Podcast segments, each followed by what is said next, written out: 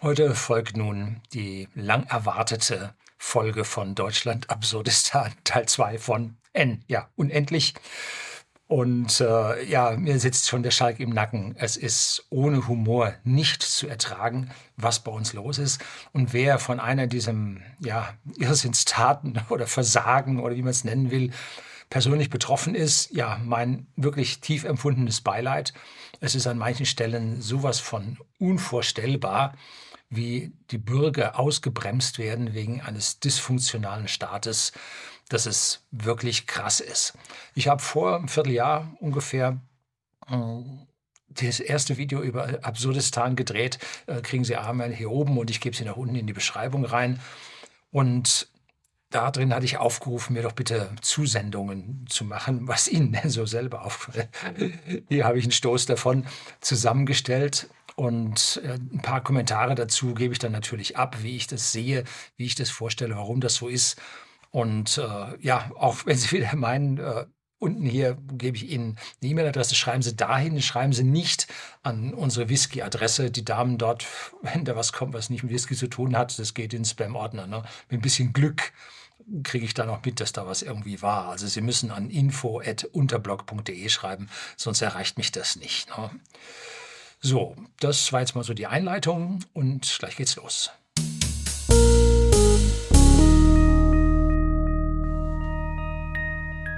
Guten Abend und herzlich willkommen im Unternehmerblog, kurz Unterblog genannt. Begleiten Sie mich auf meinem Lebensweg und lernen Sie die Geheimnisse der Gesellschaft und Wirtschaft kennen, die von Politik und Medien gerne verschwiegen werden.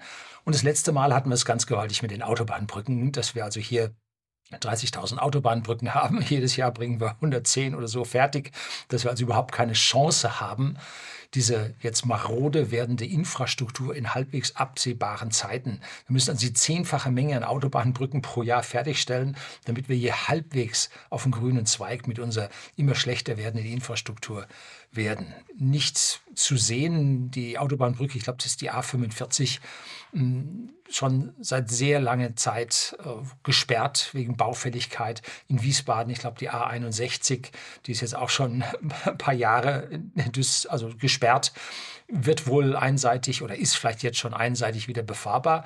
Und es ist ja nicht nur über der Erde so, nein, es ist auch unter der Erde so, dass hier also ganz üble äh, ja, Zeitbomben für die Menschen ticken. Und da schreibt mir der Herr Mannheim. Der Fahrlachtunnel ist seit zwei Jahren wegen Sicherheitsmängeln gesperrt. Keiner ist schuld. Wird aber für die Bundesgartenschau im März 2023 vorübergehend halbseitig in Betrieb genommen. Ja, warum denn früh halbseitig in Betrieb genommen? Warum könnte man den nicht immer halbseitig in Betrieb haben und die andere Seite richten und dann wieder andersherum? Das liegt meistens daran, wie bei den Autobahnen, dass man Einrichtkosten bezahlt für die Baustelle. Und wenn man jetzt eine Baustelle einseitig macht und dann wechselt auf die andere Seite, gibt es zweimal Einrichtkosten. Oder wenn man eine Baustelle 15 Kilometer lang macht, dann gibt es einmal Einrichtkosten. Die werden berechnet, die müssen kalkuliert werden. Wenn man aber jetzt zweimal siebeneinhalb Kilometer machen würde, würden die zweimal anfallen. Dass dann die ganze Miete von den aufgestellten Barken und so weiter, dass das natürlich viel, viel teurer, viel, viel länger ist. Und vor allem der volkswirtschaftliche Schaden, dadurch, dass die Leute das nicht nutzen können und die Zeiten äh, verloren gehen, der wird von niemandem betrachtet, also dieser Schaden. Ne? Und an dieser Stelle jetzt ist dieser Tunnel also gesperrt und alles fährt derzeit durch die Innenstadt und stinkt. So, das ist dann der, der volkswirtschaftliche Schaden, weil man hier nicht in die Pötte kommt. Ne? So, der Fahrlachtunnel, Zitat aus dem Mannheim24.de. Der Fahrlachtunnel in Mannheim ist bereits seit dem 3. August 2021 aus Gründen der Verkehrssicherheit komplett gesperrt. Damals sind im Zuge gutachterlicher Untersuchungen Defizite in der Tunnellüftung, den Rettungswegen und weiteren sicherheitstechnischen Einrichtungen festgestellt worden. Eigentlich hätte im dritten Quartal dieses Jahres zumindest eine Spur für Autos in beide Richtungen wieder geöffnet sein sollen. Hat man aber nicht hingekriegt. Ne? denke ich dran, das ist wahrscheinlich hier so irgendein Papier nicht erfüllt worden bei irgendeinem Rettungsweg und so. Ähm, da sagte ein anderer, in Afghanistan waren ja die Deutschen irgendwo, Kandahar oder so, waren die ja mit dem Stützpunkt vertreten. Und da haben die Fahrzeuge TÜV. Und als die Fahrzeuge den TÜV abgelaufen hatten in Afghanistan, dann standen die im Stützpunkt und durften nicht mehr verwendet werden. Da wird der Amtsschimmel, es ist gerade krass. So. Dann gab es aus dem öffentlich-rechtlichen TV habe ich mir tatsächlich die Sendung angesehen. Herzlichen Dank für das Zusenden davon.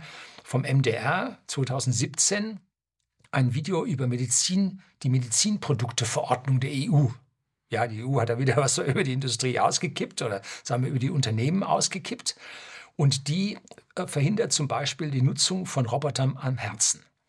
Da gibt es also Operationsroboter, die das also sehr perfekt erledigen können. Und jetzt darf der Roboter verwendet werden, um die ganze Operation vorzubereiten, aber direkt am Herz, wo es jetzt wichtig wird, da muss jetzt der Mensch noch ran und muss dann diese Stand-Operation, was auch immer die da machen, äh, durchführen, weil dieser Roboter, so perfekt wie er ist, nicht zertifiziert ist. Es liegt nur an dem Papier, der Tonne Papier, die auf dem Gerät drauf liegt, dass das dort nicht verwendet werden darf. So ähnlich sieht es aus bei uns in Weilheim an der Zentralklinik. Da haben sie äh, einen Computertomographen angeschafft. Der steht in einem extra Container und der wurde laut Zeitungsartikel bislang ein einziges Mal benutzt, steht da aber schon seit ja, äh, zwei Jahren oder so. Und dann war Politik da zur Einweihung, ganz modern und so weiter, wird nicht benutzt. Ne? Woran liegt's? Hm? Diese EU-Medizinprodukteverordnung besagt, dass bis 2024 alle Produkte nachzertifiziert werden müssen. Das ist ein Bü Bürokratiemonster ohne Ende und die kleinen und Mittelunternehmen können damit nicht umgehen. Das ist riesig Papier. Die müssen Mitarbeiter, die sonst tolle Sachen entwickeln, die müssen auf einmal anfangen zu dokumentieren und Papier vollschreiben. Andere Leute, so Verwaltungshengste, müssen extra eingestellt werden. Und alle Produkte, die sie haben, auch die, die seit Jahrzehnten von ihnen gemacht werden, eine Operationszange, ne? also muss nachzertifiziert werden, muss wieder zugelassen werden, sonst ist ab 2024 Schluss. Das heißt, unsere gesamte Mannschaft beschäftigt sich mit altem Zeug, nicht mit neuem. Ne? Und der Bruttoinlandsprodukt wird kleiner. Was machen sie jetzt? Neue Produkte gehen als allererstes mal nur ins Ausland, und zwar in das Nicht-EU-Ausland, weil dort im Prinzip die Sache leichter zuzulassen ist. Vor allem geht es dann in den USA, weil dort die Zulassung bei der FDA viel, viel einfacher ist. Die Produktion wird deshalb auch ins Ausland abwandern und kommt dann natürlich nicht mehr zurück, weil es bei uns zu teuer ist. Ne? Die suchen sich dann große Partner, zum Beispiel Chinesen, USA, Inder, die kaufen auch schon hurtig und die Schweiz hat sich jetzt aus diesem Irrsinnsreigen verabschiedet und wendet sich von der EU ab. Die machen nur noch die FDA-Zulassung für die USA und sagen, dieser Markt auf der Welt, der mit der FDA-Zulassung zurechtkommt, der reicht uns aus. Ne? Das ist nämlich der gesamte Rest außerhalb der EU. Ne? Reicht ihnen aus. So, und die EU hat jetzt gesagt, ja, wir sehen das ein, es ist viel auf einmal und so weiter. Wir verschieben jetzt bis 2028. Nein, nein, aber reduzieren oder weglassen, nein, das tun wir nicht. Das ist ganz, ganz wichtig. Ne? Erinnert mich so ein bisschen äh, an die Zertifizierung von den großen PV-Anlagen, die ja zwei Jahre lang nicht angeschlossen rumstanden, weil sie einfach das Ding nicht zertifiziert, zertifiziert bekommen haben. Jetzt haben dann die Grünen gesagt, du darfst du anschließen, aber nachzertifizieren musst du dann trotzdem machen. Ne? ja, was ist in der Zeit dazwischen? Wenn die abbrennt, die ist ja nicht zertifiziert. Ja, Absurdistan. So, dann ein Brief von einem Zuseher, ähm, der eine massive Misere bei uns zeigt, und zwar Kitas, Kindertagesstätten. Und er schreibt, unser zwei Jahre altes Kind soll im August in einer Kleinstadt, 25.000 Einwohner, in Nordrhein-Westfalen in eine Kita kommen. Jetzt haben wir leider nur Absagen erhalten, sodass meine Frau ab August nicht mehr arbeiten kann. Wir haben eine Mitarbeiterin im Mutterschutz, und die konnte jetzt auch nicht kommen, als sie kommen wollte, weil sie für ihr Kind keinen Kita-Platz bekommen hat. Ne, also dieses Problem ist nicht einzeln, singulär, sondern es trifft tatsächlich in der Breite. Ne? Ironischerweise arbeitet sie an einer Grundschule als Lehrerin, an der regelmäßiger Unterricht zusammengelegt werden muss, da kein Personal vorhanden ist. Ja, Lehrer sind auch knapp. Dass es einen Facharbeitermangel gibt, ist ja hinlänglich bekannt, aber was für Ausmaße das angenommen hat im Laufe von vielen Jahren, und wohin das führen wird, macht Angst und Bange. Beschäftigt man sich allerdings mit den Arbeitsbedingungen und sich ändernden Arbeitsrealitäten, wird schnell klar, dass es alles ein hausgemachtes Problem ist und mittelfristig das gesamte System zum Einsturz bringen wird. Einen Artikel finden Sie unter anderem hier bei der Bertelsmann Stiftung. Ja, gut. Eine Freundin arbeitet als Grundschullehrerin. Sie darf sich jetzt neben ihrem Bildungsauftrag auch um die Administration der iPads kümmern, weil die zuständige IT eben auch nur Halbtagskräfte angestellt hat. Eine zentrale Verwaltung der iPads ist ebenso wenig wie ein flächendeckendes WLAN in der Schule vorhanden. So muss sie bei 25 bis 30 Schülern ca. zwei bis drei Stunden pro iPad an Grundeinrichtung und Erläuterung an Kinder und Eltern investieren. Das ist eigentlich nicht ihre Aufgabe. Ich kann da noch einen dazugeben, und zwar ging es durch die Medien, eine, durch die alternativen Medien. Eine Rentnerin äh, hat als Teilzeitlehrerin angefangen ne? und hat dann da auch ein Gehalt dafür bekommen, weil Lehrermangel herrscht. Hat sie gesagt, ja, ich bin noch fit genug, ich mache das gerne, ich mache hier Lehrerin. Und dann am Ende kam es raus, ja, sie musste jetzt 10.000 Euro, nämlich das, was sie verdient hatte, komplett zurückzahlen da es da eine Zuverdienstgrenze gab, die wohl mit ihrer Pension oder sonst wie irgendwie schon erreicht wurde. Und damit hat die Frau für umsonst gearbeitet. Das nenne ich mal Motivation. Ne? Und die Folge bei der Uni Regensburg, bei den Lehramtsstudienplätzen ist nur ein Viertel belegt. Da will keiner mehr hin. Wir haben also eine perverse Situation, dass die Bürokratie die Probleme abwirkt. Äh, oder die Lösungen abwirkt für die Probleme, die ganz, ganz dringend da sind. Ne? Woran liegt es? Nun, da hat irgendein Gewerkschaftler gesagt, also da blocken wir die mal ab, dass die Rentner da nicht arbeiten dürfen, weil wir müssen die Arbeitsplätze von unseren äh, richtigen gewerkschaftlich Organisierten äh, schützen. Und das ist dann so weit, dass jetzt die gewerkschaftlich Organisierten da unter Überlast zusammenbrechen. Ne? Kommen wir nachher noch zu einer anderen Stelle dazu, wo genau das Gleiche der Fall ist. Oder eine äh, Rentnerin ist in ein Impfzentrum, hat sich freiwillig im Impfzentrum zur Verfügung gestellt als Ärztin, hat gesagt, ich kann da auch mitmachen und so. Allerdings hat das Impfzentrum dann staatlich oder sagen wir öffentlich äh, vergessen, hier eine Versicherung für die Dame abzuschließen. Und jetzt steht sie vor Gericht, weil jemand äh, einen Impfschaden gegen sie klagt und sie hat keine Versicherung. Nur. Ne, sollten wir sich schwer überlegen, was man unserem Staat an dieser Stelle überhaupt noch trauen kann. Ne? Ja, schwierige Geschichte. So, hier eine kurze Darstellung, nächster Brief, meiner tiefgreifendsten, absurdesten Erfahrungen, die meine Beziehung zu diesem sogenannten Staat dauerhaft gestört hat. Im Jahr 2011 ist das Wohnhaus, das ich mit meinem Vater zusammen in mühevoller Arbeit saniert hatte, unverschuldet komplett abgebrannt. Mit viel Blut, Schweiß und Tränen sowie der enormen Versicherungshilfe gelang der Wiederaufbau. Dennoch können wir auch zu der Korruption innerhalb von Versicherungen und über die Seilschaften, die sich an diesem Kuchen laben, ein Buch schreiben. Ja, da habe ich auch einige Erfahrungen. Das soll hier jedoch kein Thema sein. Wir konnten nun endlich, ich meine im Jahr 2014, wieder in unser Haus ziehen. Umgemeldet hatten wir uns nie, da es sich um eine Wiederherstellung bestehender Bausubstanz handelte. Der Keller blieb erhalten.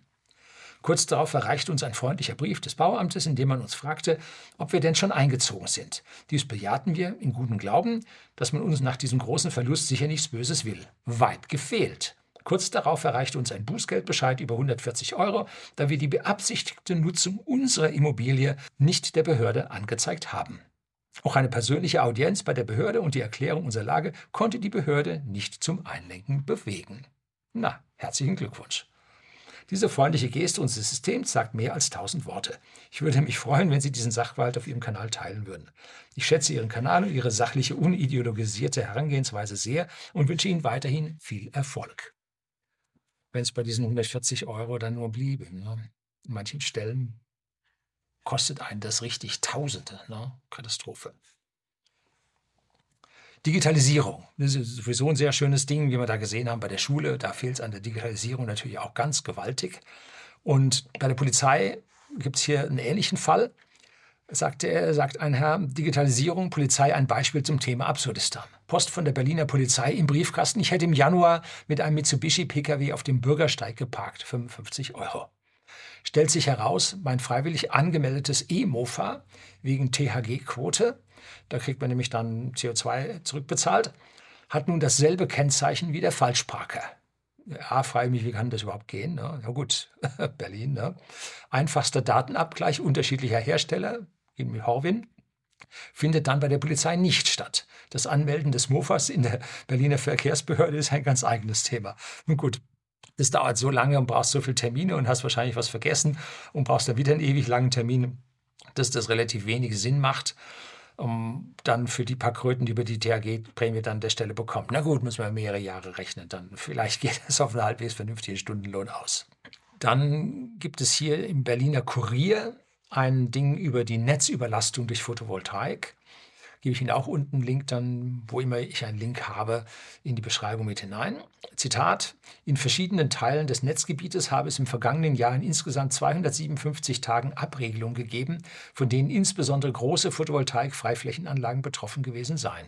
Die Anzahl der Eingriffe und die abgeregelten Energiemengen haben mit dem dynamischen Wachstum der erneuerbaren Energien in den vergangenen Jahren kontinuierlich zugenommen, erklärt ein Unternehmenssprecher. Zitat Ende der Stelle haben wir halt das Problem, da speist man auf der Mittelspannungsseite äh, ein und an dieser Stelle ähm, fehlt es an Ausbau. Man hat die ganze Photovoltaik in der Fläche gemacht und kann damit jetzt, wenn man nur einen gewissen Prozentsatz Photovoltaik hat, kann man auf der Niederspannungsseite die wunderschön verteilen. Wenn es aber auf einmal sehr viel wird, dann gibt es Überlast in diesen Niederspannungsnetzen, Teilnetzen und die bringt man nach oben nicht hoch. Ne? Und deshalb müssen die großen äh, PV-Anlagen auf der Mittelspannungs- oder sogar auf der Hochspannungsleitung anges Seite angeschlossen sein.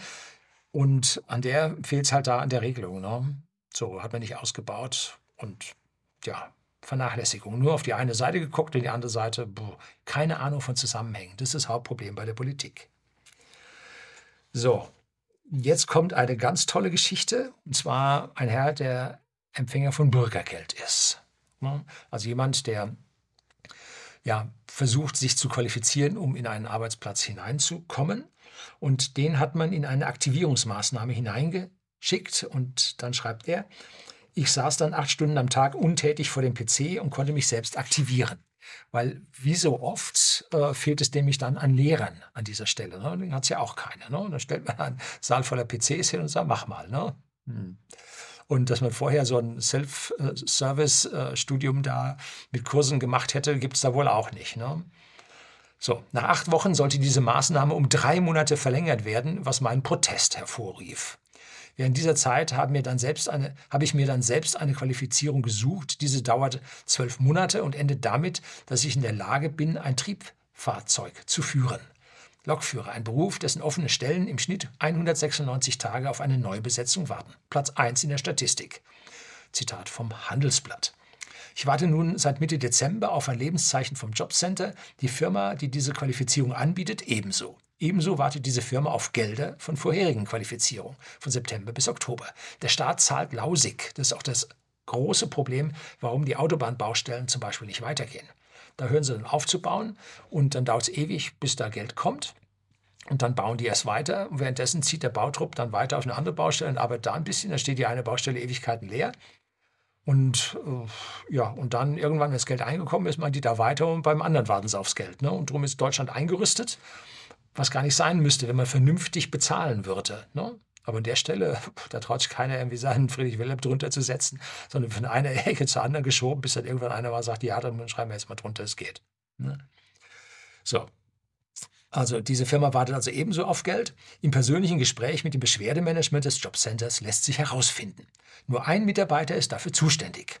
Aktuell ist er krank. Danach hat er Urlaub. Danach interne Sitzungen. Wir peilen mal Ende Februar an. Acht weitere Leute warten mit mir zusammen und wollten diesen Beruf erlernen. Zwei sind mittlerweile wieder abgesprungen. Die Geduld wandelt sich in Unverständnis. Mitten in diesem Vorgang platzt die Meldung, neuer Rekord, Arbeitsagentur hat nun 113.000 Mitarbeiter. Und damit ist sie die größte Behörde des Landes. Ist ja auch der größte Etat, unser Sozialetat. Scheinbar immer noch zu wenig. Der Fisch stickt vor Kopf. Frau Nahles 270.000 Euro pro Jahr. Und dann ein Zitat aus Wikipedia. Ein 1989 über Frau Nahles, ein 1989 begonnenes Studium der neueren und älteren Germanistik sowie der Politikwissenschaften an der Rheinisch-Westfälischen Friedrich-Wilhelms-Universität zu Bonn schloss Nahles 1999 als Magister Atrium ab. Ihre Magisterarbeit mit dem Titel Die Funktion von Katastrophen im Serienliebesroman. Deutschland, frei nach Lüning, ein Land, das es hinter sich hat. Das steht nicht in Wikipedia. Das hat er noch darunter geschrieben. Ne? Eine hochqualifizierte Person da drauf, eine SPD-Parteisoldatin, die ja, sich dann hier diesen, entschuldigen Sie, wenn ich das so sage, Altersruhesitz gesucht hat. Ne? So, der nächste kommt dann mit dem deutschen Waffenrecht. Das schreibt er, Ich bin 1994 geboren und seit langer Zeit Sportschütze und auch jagdlich aktiv. Die Zahlen des BKA, des Bundeskriminalamts, sprechen für sich. Legalwaffenbesitzer sind für Waffenkriminalität nicht relevant. Zahlen aus der BKA-Statistik von allen Straftaten in Deutschland, ca. 8 Millionen, sind 0,2 Prozent mit Schusswaffen verübt. Hierzu werden aber auch die illegalen Waffen gezählt. Mit Legalwaffen haben wir einen Anteil von 0,00008 Prozent. Und jetzt geht es also diesen Legalwaffenträgern dann weiterhin oder stärker noch an den Kragen oder soll es ihnen daran gehen? Aber ich glaube, das von der Frau Faeser ist dann zum Rohrkrepierer geworden. Ne? Und wie sagte so schön eine grüne äh, Politikerin, äh, die illegalen Waffen, die sollten verboten werden. Ja, läuft. Gut, also das Bundesministerium des Inneren und Nancy Faeser nutzen die Ausschreitungen an Silvester und die vergangenen Reichsbürger-Razzia, welche medial instrumentalisiert wurde, als Anlass, das Waffenrecht weiter massiv zu verschärfen. Absurd, da Kriminelle sich ohnehin nicht an Verbote halten. Illegale Waffen sollten verboten werden. Und dabei wird auf ein Verbot von Waffen eingegangen, welche militärähnlich aussehen, technisch aber identisch mit anderen Waffen gleicher Art sind. Es wird die Optik als relevanter Punkt für Gefährlichkeit einer Waffe gerechtfertigt. Tja. Bei der letzten Verschärfung wurde die Waffenbesitzkarte für Sportschützen auf zehn Waffen begrenzt und eine Magazinbegrenzung eingeführt. Es gibt keinen messbaren Mehrwert an innere Sicherheit. Es wird von den Medien ein verzerrtes Bild der Realität verbreitet und Angst beim Bürger geschürt. Interessant, da diese Berichterstattung im gleichen Atemzug mit dem Export von Kriegswaffen in die Ukraine einhergeht. Ja, Waffen für den Frieden. Für mich ist das Thema wieder ein Beispiel für blinden Aktionismus ohne Faktengrundlage, Verhältnismäßigkeit oder Notwendigkeit. Was anderes ist von unserer momentanen populistischen Regierung leider nicht zu erwarten. Sie müssen aufpassen. An dieser Stelle, äh, diese Regierungen, die, ja, ich sag mal, Laienschauspieler vor, davor als Vorsteher haben, die haben Angst. Die haben Angst vor der Bevölkerung. Die haben Angst davor, dass sie für ihr laienhaftes Verhalten in irgendeiner Art und Weise zur Rechenschaft gezogen werden. Und deswegen haben sie Angst vor Leuten, die ihnen gefährlich werden können. Das ist Hauptgrund, warum solche Dinge da kommen, dass man dann eine, eine Revolution von der Straße äh, ja, verhindern möchte, dass die dann in irgendeiner Art und Weise eskalieren kann. Und dass man mit wenigen Bewaffneten dann das gesamte Volk hier ruhig halten kann. Und dazu möchte ich aber auf ein Video hinweisen, gebe ich Ihnen hier oben und schreibe Ihnen auch unten den Link dann dazu rein, wo es über gewaltfreie Revolutionen geht. Wenn man 3,5 Prozent der Bürger auf die Straße bekommt, dann geht es der Regierung an den Kragen. Ja, es sind doch nur 3,5 Prozent. Hm, das Problem ist das, wenn jemand äh, etwas Negatives ausdrücken will, das kennen wir aus dem Versandhandel, wie bei whisky.de, dem Versender hochwertigen Whiskys an privaten Endkunden in Deutschland und Österreich und jetzt auch in die Niederlande. Da kennen wir das, wenn wir eine negative Kritik bekommen, dann müssen wir uns immer dazu sagen, die elffache Menge, haben Untersuchungen ergeben, stecken dahinter, die sich nicht gemeldet haben, sich das aber gedacht haben. Beim Positiven ist es nur das dreieinhalbfache. Wenn also einer uns lobt, dann stehen nur dreieinhalb dahinter. Beim Negativen stehen aber elf dahinter. Das heißt also, wenn wir jetzt dreieinhalb Prozent haben, dann haben wir fast 40 Prozent der Leute, die im Prinzip was dagegen haben, aber nicht auf die Straße gegangen sind. Also dreieinhalb Prozent auf der Straße sind fast die Hälfte der Leute, die also wirklich was gegen die Regierung haben. Und dann geht sie an den Kragen. Ne? Und das im Keim zu ersticken, darum geht's. Und abschließend vielleicht noch, wenn es bei uns dann heftig würde, so Blackouts, mehrere Tage ohne Strom, kein Wasser, Krankheiten kommen, Hunger, alles ist geplündert, dann stehen eine Million legale Waffen aus Bundeswehr, aus Polizei, Sicherheitsdiensten, den privaten Personen, den legalen Waffenbesitzern, den Stützen der Gesellschaft, stehen rund 10 Millionen illegale Waffen gegenüber. Meine Rede seit Jahren. Ich bin für die Erhöhung der legalen Waffen in der Bevölkerung, weil da die vernünftigen Bürger, die überprüften Bürger, die müssen alle Führungszeugnis haben und so weiter, weil die Leute dort sind und das im Prinzip für die Verbrecher, für die Kriminellen, die dann im Prinzip ja, als Warlords in solchen Zeiten über die Bevölkerung herfallen, weil die uns dann weitaus härter zur Sache ginge, ne? weil die nicht ein, ein, ja, ein hilfloses Volk vorfinden würden ne? und sie die einzigen Machtträger wären. Ja, versuchen Sie mal die USA, die Invasion in den USA, am besten an der Südküste bei Texas rein. Ne? Ja, keine fünf Meilen kommen Sie ins Land rein, da ist die Armee schon von privaten Heckenschützen erledigt. Ne? So, also das zeigt, äh, was hier eine wehrhafte Bevölkerung tatsächlich für Vorteile bietet. Wir haben bei uns in Seeshaupt äh, jetzt nächstes Thema mit Ausschreibung. Ähm, wollen wir schon seit über einem Jahrzehnt wollen wir ein neues Feuerwehrhaus bauen. Die ganzen Nachbargemeinden, die waren alle so fit und haben sich schon eins gebaut. Aber nein, in Seeshaupt sind sie also besonders kompliziert. Ähm, und wir haben noch keins. Und jetzt haben sie langsam Druck gemacht und jetzt sollen wir eins bekommen. Und dann Zitat aus unserer Weilheimer Merkur Zeitung. Ähm, Feuerwehrhaus. Die Einhaltung der EU-Vorgaben für die 3500 Seelengemeinde Seeshaupt wird die Bürger etwa eine Million Euro kosten. Also nur die Einhaltung der EU-Vorgaben, nicht das Feuerwehrhaus selber. Man braucht ein Ausschreibungsverfahren und Architektenwettbewerb für 200.000 Euro. Die Verlust der Architektenhonorar für bisherige Planung, die wäre nämlich jetzt null und nichtig, sind auch 200.000 Euro. Und dann Baumehrkosten aufgrund von Verzögerung von etwa zwei Jahren sind 500.000 Euro. Ne? Das ist alles WOP. Dadurch, dass jetzt ein Ausschreibungsverfahren gemacht werden muss. Und mehrere Gemeinden im Umland haben zwischenzeitlich neue Feuerwerkshäuser äh, wohl ohne EU-weite Ausschreibung gebaut. Diese hatten leider keinen so aufmerksamen Gemeinderat. Aufmerksamkeit ich auch als Korinthenzähler bezeichnen. Ne? Die Bürger werden Gemeinderat Müller, das ist der, der das da aufgeworfen hat, sehr dankbar sein, dass er für diesen geringen Betrag das Risiko einer Wettbewerberklage gegen die Gemeinde verhindert hat. Hm. So. In der Planung eines neuen Feuerwehrhauses würde der Dienstleistungsauftrag nun über einen Schwellenwert von 215.000 Euro liegen. Nach dem Gesetz gegen Wettbewerbsbeschränkung und der Vergabeverordnung muss die Gemeinde das Projekt damit europaweit ausschreiben. Andernfalls würde die Kommune einen Vergabeverstoß begehen, der die Rückzahlung von Fördermitteln zur Folge haben könnte. Das Auftragsbearbeitungszentrum Bayern e.V. berät Gemeinden und Unternehmen in solchen Fragestellungen. Das heißt, es ist der Behördenscout für die Behörde.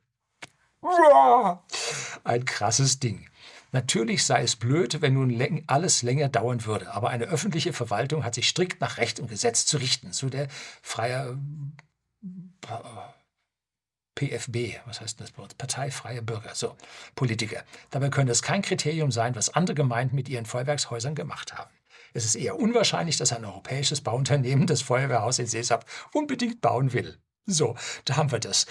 Hier hat man also jetzt Geld zum Fenster hinaus geworfen für eine überbordende Bürokratie und wenn wir jetzt diese extreme Steigerung der Baupreise hatten um 100, 200 Prozent, dann hätte man diese Bagatellgrenze um 200, 300 Prozent anheben müssen. Dann wäre es gar nicht dazu gekommen. Dann hätten wir eine ganze Menge Geld gespart.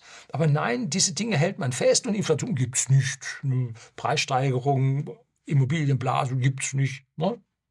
Vogelstrauß-Politik. Ne? Also vollkommener Irrwitz. So, kommen wir weiter zum, zum Zentrum des Irrwitzes. Mal gucken, dass wir hier nicht zu lang werden. Ja, geht schon noch. Das Zentrum unseres Absurdistans ist Berlin. Und da gab es jetzt ja eine Wahl, eine Wahlwiederholung. Und 466 Briefwahlstimmen wurden am Anfang nicht gezählt. Warum? Nun, jetzt Zitat. Äh, von dem Stadtrat Kevin Hönicke von der SPD. Das Problem wurde leider von der Deutschen Post verursacht und das Wahlamt trifft keine Schuld. Das habe ich aus Newsletter Checkpoint. So, und das hat also äh, Stadtrat Kevin Hönicke, SPD, am Dienstag schnell einen Schuldigen gefunden. Die Post war es. Ne?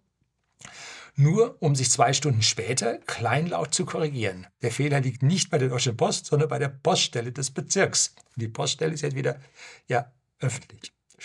Stadt Berlin. Dort hat ein Kurierfahrer die Briefe am Freitagnachmittag angeliefert. Laut Checkpoint-Informationen, das ist also dieser Newsletter, jedoch niemanden mehr angetroffen. Jo, die waren schon auf der Beamtenrallye, ne? So, natürlich hätte die Post auch am Samstag noch zum Wahlamt weitergeleitet werden können. Doch wurde für die Postverteilstelle offenbar keine Mehrarbeit fürs Wochenende angeordnet. Haben wir da eine Wahl? Haben wir da einen Marathon? Haben wir da irgendwas? Ich auf jeden Fall habe Grillabend. So, und ja, Katastrophe, ne? Äh, wie es in, also keine Mehrarbeit fürs Wochenende angeordnet, wie es in Behörden nötig ist. Die hunderten roten Wahlbriefe blieben liegen.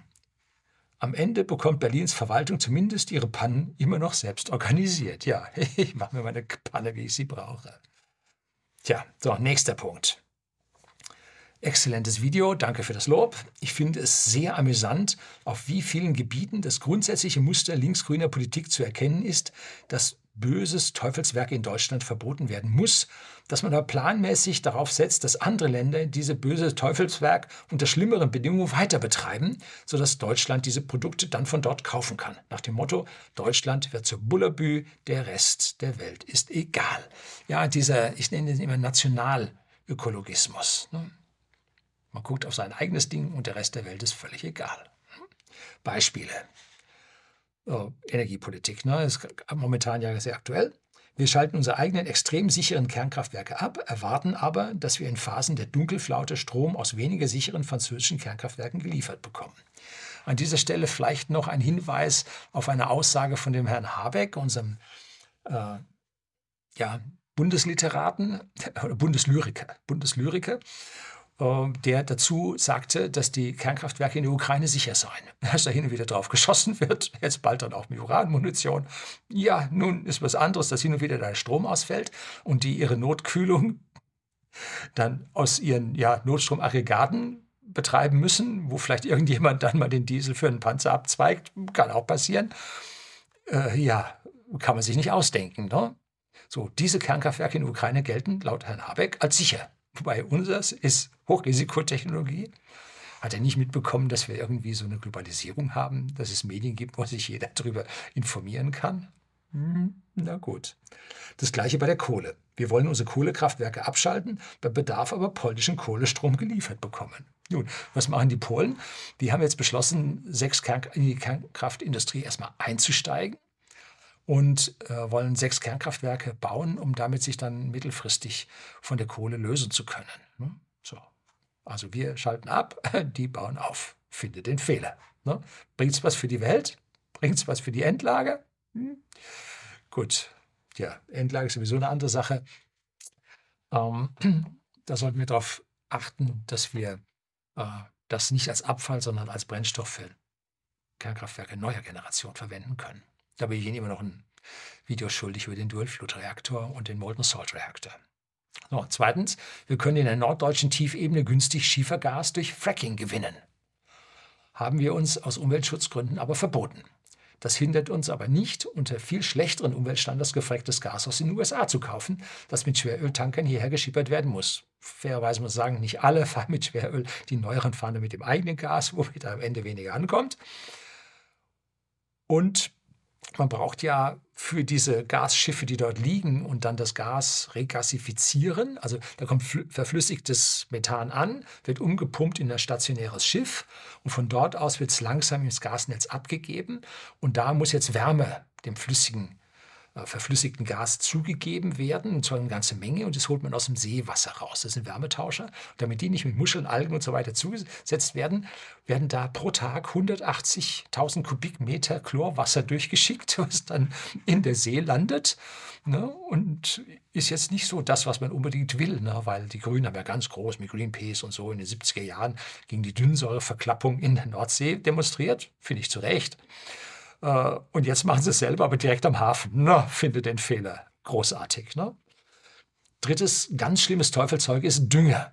Der bald der darf bald nur noch in so geringen Mengen eingesetzt werden, dass die Pflanzen quasi unter Mangelernährung leiden, sodass aus dem Getreide später kein Brot gebacken werden kann.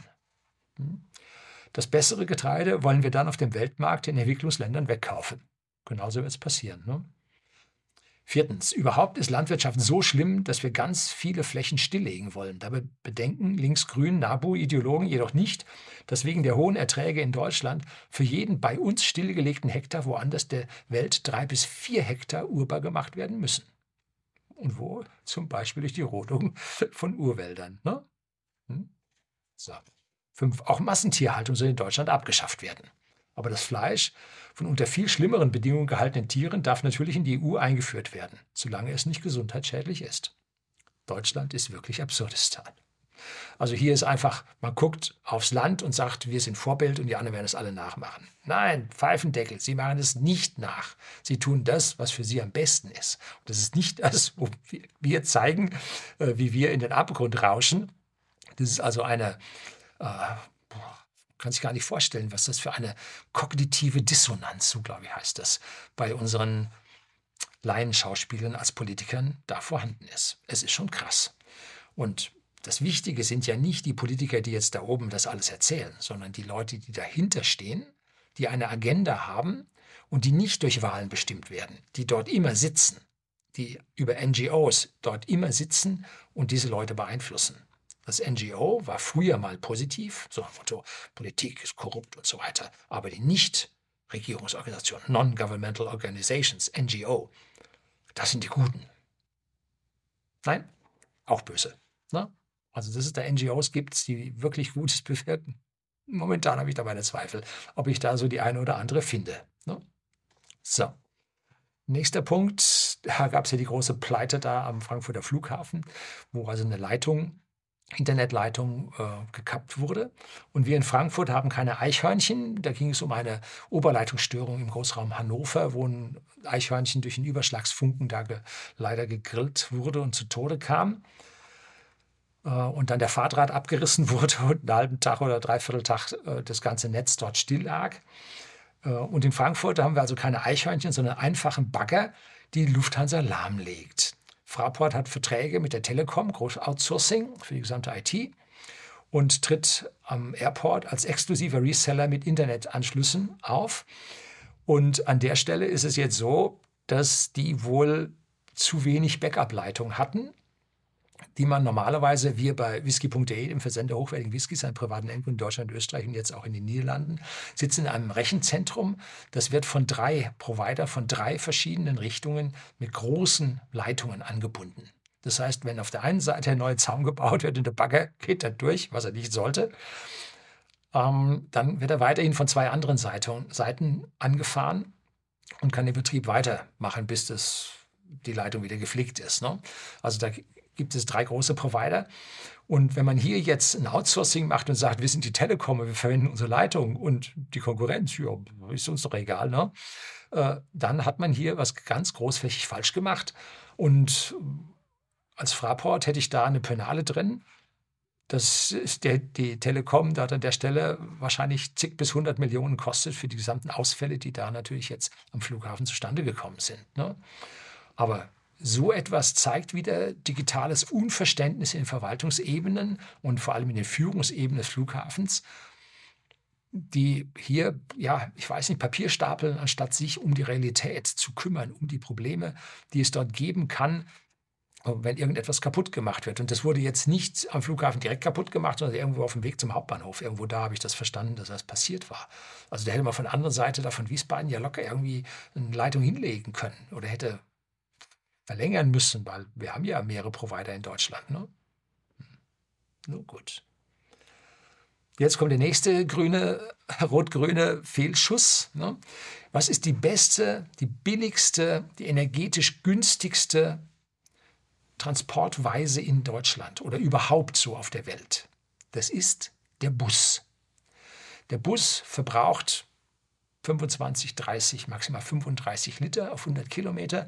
Und wenn der eine halbwegs eine Auslastung hat, dann fahren Sie dort mit 0, so viel Litern pro 100 Kilometer. Das ist eine fantastische Zahl, die den Bus als Verkehrsmittel über alle anderen heraushebt. Und das ist der Grund, warum der Flixbus im Prinzip sein Rennen gemacht hat. Gut, da gab es Konkurrenten, die haben sich dann zusammengeschlossen und so weiter. Und die durften ja früher nicht fahren, weil es ein Monopol von der Deutschen Bahn gab. Und das fiel dann irgendwann auf EU-Beschluss und man konnte mit Bussen fahren. Und jetzt kann man für 9,90 Euro kann man von einer Großstadt zur nächsten fahren mit einem konkurrenzlos günstigen Preis. Und wenn man ein bisschen weiter weg muss vom Studienplatz nach Hause, dann zahlt man halt 19,90 Euro oder sowas. Das ist im Vergleich zur Bahn wirklich absolut konkurrenzlos günstig. Und es liegt daran, dass die Bahn so viel Energie benötigt. Ne? Es gab da Studien vor ein paar Jahrzehnten, wo die Bahn auf ein Äquivalent von 8,5 Litern Euro Super pro Fahrgast pro 100 Kilometern gekommen ist. Das ist bestimmt besser geworden, ja. Aber die Beleuchtung der ganzen Bahnhöfe, die ganzen Schrankenbeleuchtung, Betriebsbereitschaft und, und, und, ist ein Overhead an Energie, der da erforderlich ist, was die Bahn gewaltig runterzieht. Es gibt noch viel altes Gerät, was beim Bremsen nicht rekuperiert und nicht wieder in eine Fahrtrad einspeist. Also da ist eine ganze Menge und vor allem die Eisenbahn ist schwer. Pro Fahrgast hat man im Schnitt 800 Kilo, die man durch die Gegend fährt. Das ist also auch nicht so wenig, dass man denkt, ja, das sind alles Leichtbauwagen oder so. Nee, weit gefehlt. Und dieser hohe Energieverbrauch macht die Bahn halt so teuer, plus dem ganzen Overhead und dem ganzen Weißhemdenträger, die in der Verwaltung sitzen und Papier von A nach B schaufeln und sich Gedanken machen, ob man ICE grün oder im Regenbogen beklebt. Gut, die ganzen Unsinnigkeiten sind natürlich auch mit dabei. Und Jetzt hat man dieses 9-Euro-Ticket mal rausgeworfen, um da die Bahn ein bisschen zu fördern, was natürlich völlig zur Überlastung geführt hat. Und die Leute gesagt haben, nee, da fahre ich nicht mehr mit. Dann kommt jetzt das ganze Messern, was die Leute auch von der Bahn ein bisschen, dem sichersten Verkehrsmittel, muss man schon sagen. Wenn es um technisches Versagen geht, bei menschlichem Versagen würde ich das jetzt nicht mehr unterschreiben. Und damit haben wir äh, ein Problem, wenn wir jetzt die Bahn großflächig subventionieren, zum Beispiel durch das 49-Euro-Ticket. Wenn das kommt, dann droht der Hälfte der Flixbus-Linien droht das aus. Und damit wird das energetisch günstigste Verkehrsmittel wird gekillt. Ist jetzt nicht unbedingt das, was man eigentlich erwartet, was passieren sollte. Ne? Ja, gut. So, jetzt findet ein anderer äh, jetzt ein Fazit, dem ich mich da also dann durchaus anschließen möchte. An dieser Stelle möchte ich noch einmal an meine bereits gesendete Idee erinnern. Egal wie sich das System genannt hat, Sozialismus, Kommunismus oder Kapitalismus, war es immer so, dass die Regierungen im Kommunismus gelebt haben. Du denkst mir, was, Regierung Kommunismus gelebt? Nämlich der alte Spruch, jedem nach seinen Bedürfnissen. Also das, was der an Geld brauchte in der Regierung, hat er gekriegt, ne? vor allem privat. Und das Volk im Kapitalismus, jedem nach seinen Leistungen. Also ein guter Sklave zeichnet sich dadurch aus, dass er seine Ketten nicht spürt. Hm? Ja, rasseln Sie mal mit Ihren Ketten. Um wirklich eine Verbesserung zu erreichen, muss auch für die Regierung das kapitalistische System eingeführt werden. Tut man das nicht, wird man die Gesellschaft nicht aus der Agonie herausholen können. Man kann von der Mehrheit der Wähler keine Unterstützung erwarten. Aus Sicht der breiten Bevölkerung streiten sich bei einer Wahl Politiker um einen Platz am Futtertrog. Ja, oder am Brei, am Strom des Breis, in dem sie ihren Löffel halten und sich daran ernähren. Na und? Verbesserungen sind nicht zu erwarten. Vor den Wahlen wird gelogen und nach den Wahlen gegen das Volk entschieden. Zum Beispiel die FDP, eine Partei, die es hinter sich hat, habe ich hier extra ein Video drüber gedreht. Wenn man also jetzt immer noch die FDP nachsagen will, aber au contraire, ist schon ein Weichen äh, vorbei. Denn da fand der Herr Lindner eine Zwangsimpfung für unverhältnismäßig. Und kaum sechs Wochen nach der Wahl sagte Herr Lindner, eine Zwangsimpfung ist verhältnismäßig. Ne? Das ist so ganz typisch. Vor der Wahl sagt man das eine, nach der Wahl tut man das andere. Und das darf man nicht vergessen. Ne? Man muss die übelsten Dinge sich behalten, oder der Bürger behält sich das Übelste und der Bürger behält sich das, was kurz vor der Wahl passiert ist. Darum wartet die Opposition immer mit dem Aufdecken der übelsten Dinge bis kurz vor der Wahl, weil darauf reagiert der Bürger. Und das Schlimmste, was passiert ist, über die Regierungszeit, das behält sich der Bürger auch. Von diesen zwei Dingen entscheidet er. Und Deshalb kann man nach der Wahl sofort etwas anderes tun, weil das ist normalerweise vergessen, darf man aber nur in kleinen Schritten machen. Ne? nur klein, dass da auch nicht zum großen Desaster werden. Sonst behalten die Leute sich das. Ne? Also erstmal ein bisschen was hier sagen und dann also einmal unverhältnismäßig und dann verhältnismäßig. Da steht lediglich zwei Buchstaben UN dabei. Das merken die Leute vielleicht nicht so. Ne? Doch ich habe mir das gemerkt. Das ist eines der schlimmsten Dinge, die die FDP gemacht hat. Ne? Freie Partei ist für Zwang. Wo kommen wir denn dahin? Ne? Geht doch gar nicht. So. Um, hm, hm, hm. Vor den Wahlen wird gelogen und nach den Wahlen gegen das Volk entschieden. Es muss ein objektives Kriterium her, um die Lücke zwischen Arm und Reich zu schließen, muss sich das Einkommen der Politiker am Medianeinkommen der Bevölkerung orientieren. Theorie dabei ist, wenn der Politiker es schafft, das Medianeinkommen, also die Hälfte der Bürger hat mehr, die Hälfte der Bürger hat weniger, ist der Unterschied zum Durchschnitt, wo man das Gesamteinkommen der Bürger durch die Anzahl an Bürger teilt. Denn wenn man Superreiche hat, hebt das den Durchschnitt auch, aber nicht den Median, ne? weil es sind nur ein paar Super ein paar Superreiche. Ne? Also das Medianeinkommen ist das Wichtige. Und wenn der Politiker schafft, dieses Medianeinkommen anzuheben, darf man das Einkommen des äh, Politikers auch anheben. Wenn nicht, dann nicht. Wenn das Medianeinkommen sinkt, durch Inflation zum Beispiel, muss es bei ihm auch runter. Ne? Beziehungsweise nicht drauf und sein Ding wird auch der Inflation unterworfen und keinen Inflationsausgleich oder sowas. Ne? Es reicht nicht aus, nur besonders dumme Politiker zu bestrafen, es muss alle treffen. Ich würde sogar noch ein Stück weiter gehen und ich würde hingehen und sagen, ich würde beim Politiker einen Gehaltsersatz nehmen. Wenn also einer vom Hartz IV kommt, dann kriegt er als Politikergehalt sein Hartz IV weiter. So, wenn einer als Unternehmer kommt, dann kriegt er sein Unternehmergehalt weiter. Er sollte dabei nicht schlechter gestellt werden, er sollte aber auch nicht besser gestellt werden. Sondern er sollte als Politiker einen Ersatz dafür bekommen, dass er das tut. Und dann sollte man dieses Ersatzgehalt dann im Prinzip an der Verbesserung des Medianeinkommens des Bürgers ja, koppeln, damit der Politiker sich anstrengt, damit der Bürger tatsächlich mehr bekommt. Denn darauf haben sie einen Eid geschworen, das wollen sie tun. Schaden vom Volk abwehren und so, ne? Bedingt dann auch das Positive im Volk zu fördern. So, das war Absurdistan Teil 2 von N. Schreiben Sie mir wieder, wenn Sie was Besonderes gefunden haben. Die Welt ist voll davon. Das könnte man alle Quartale kann man so ein Video drehen auf die nächsten zehn Jahre. Äh, ist genug da. So, das soll es gewesen sein. Herzlichen Dank fürs Zuschauen.